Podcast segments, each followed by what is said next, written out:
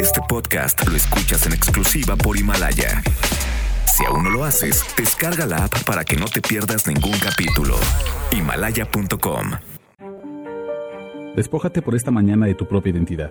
Métete en la piel de un chico con el futuro apretado que sobrevive a la violencia y la pobreza en la zona serrana de Guerrero. Entra a su vida por unos minutos.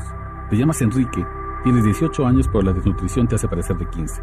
Llevas el nombre de tu tío, el que un comando armado desapareció en 2017 en tu municipio Leonardo Bravo. Llevas el mismo apellido que tu prima Mayra, viuda a los 21. Eres flaco como planta de amapola y duro como un machete. Si te ven fuera de tu pueblo, nadie adivinaría que eres policía comunitario. Orgullosamente FUSDEG, les dices. Frente Unido por la Seguridad y Desarrollo de Guerrero. Por tus manos han pasado más escopetas que libros, y tus rasgos infantiles hacen que la tropa te llame el niño, pero tú te sientes todo, menos un chiquillo. Hoy quieres venganza. Vas tras la cabeza del hombre que es el jefe de quienes desaparecieron a tu tío. Tú eres uno de esos 200 que entre el 31 de julio y el 1 de agosto van tras Santiago Massari, alias el Carrete. La cacería comenzó para ti días atrás, a finales de julio, cuando supiste que el Carrete se había sentado en la comunidad de Chichihualco, en tu pueblo. Todos dicen que a ese hombre se le respeta, pero ese es un eufemismo para decir que se le viejo aliado de los Beltrán Leiva, posible asesino de los normalistas desaparecidos de Ayotzinapa. El carrete llegó desde Morelos, donde vivía como rey, a esconderse de un operativo que le pisaba los talones. Tu pueblo aceptó esconderlo, y lo hizo más por obligación que por gusto.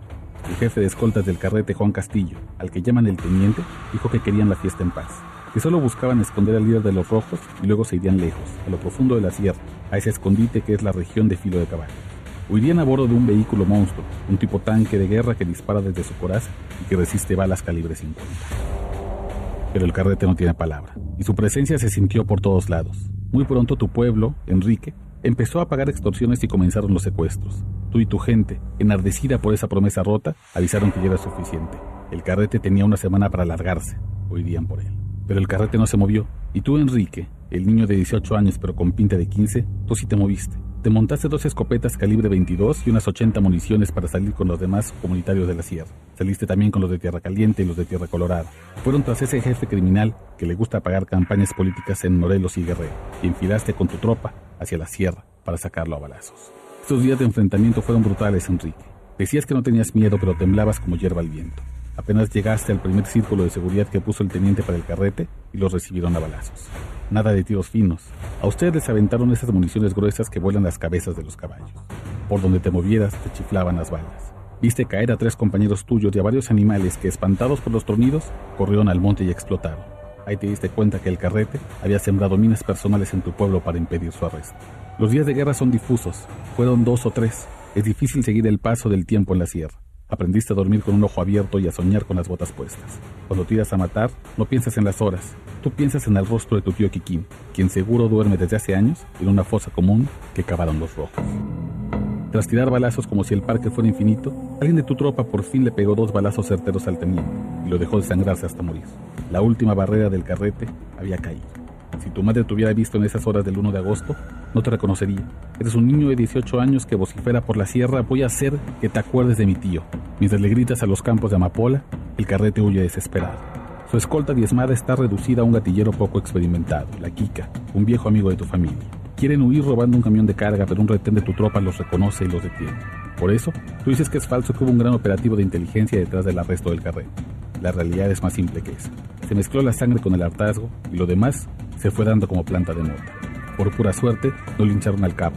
Cuando te enteraste que habían agarrado al carrete y corriste al retén para volarle la cabeza con un disparo, la FUSDEC ya lo había entregado a las fuerzas federales. Ahora siente la taquicardia metálica de la radio. Saborea el aliento de tu boca envuelta en bilis. Reconoce en tu estómago un doble sentimiento. Esa felicidad de saber que el que tiene el futuro apretado ahora es el carrete, durmiendo en la cárcel de máxima seguridad de Puente Grande pero también siente el miedo caliente de que sin el carrete, tu pueblo está a merced del cártel de Sinaloa o del cártel Jalisco Nueva Generación. Tú, Enrique, el que le dicen el niño, solo tienes una certeza a tus 18 años, pero pareciendo de 15. Tu pueblo es una sangría constante.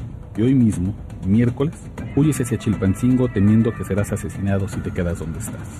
Listo. Ahora vuelve a ser tú. Vuelve a ver la guerra desde lejos sin sentir en los huesos. Y dime, ¿qué se sintió por unos minutos vivir como vive Enrique? Este podcast lo escuchas en exclusiva por Himalaya. Si aún no lo haces, descarga la app para que no te pierdas ningún capítulo. Himalaya.com